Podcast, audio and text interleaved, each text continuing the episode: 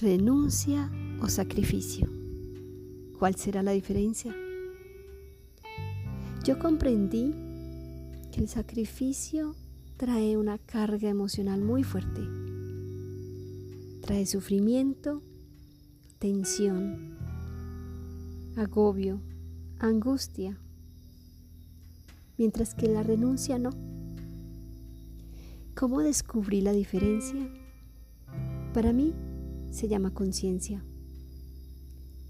Cuando te sacrificas por algo, por un objetivo, no eres tan consciente de ese objetivo, cuál es el bien que tiene para ti.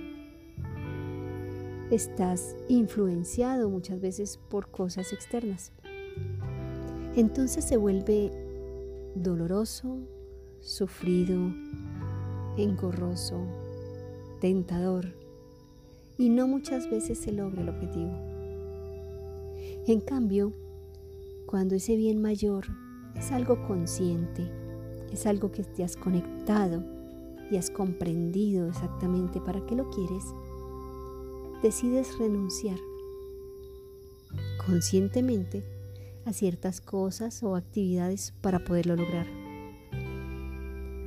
No significa que no va a ser esfuerzo, o no lo va a ver, sí lo va a ver, pero no tiene la carga negativa ni dolorosa que tiene el sacrificio. Por lo general, siempre es exitoso. Las renuncias son conscientes y las renuncias las vas haciendo de acuerdo a tu ritmo. El sacrificio por lo general es radical. Entonces asegúrate de que esos objetivos que tienes sean realmente conscientes y estés conectado con ellos. Sepas cuál es el bien mayor que hay en profundidad. De esa manera, decidirás renunciar a ciertas cosas o acciones para lograrlo.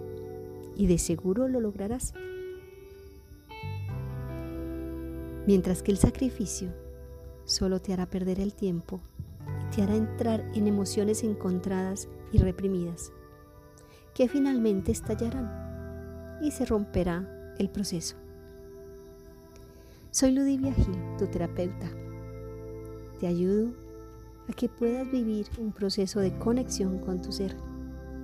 Eso te va a enseñar a vivir plenamente, con lo que eres, con lo que tienes y con lo que haces. Que tengas un feliz día.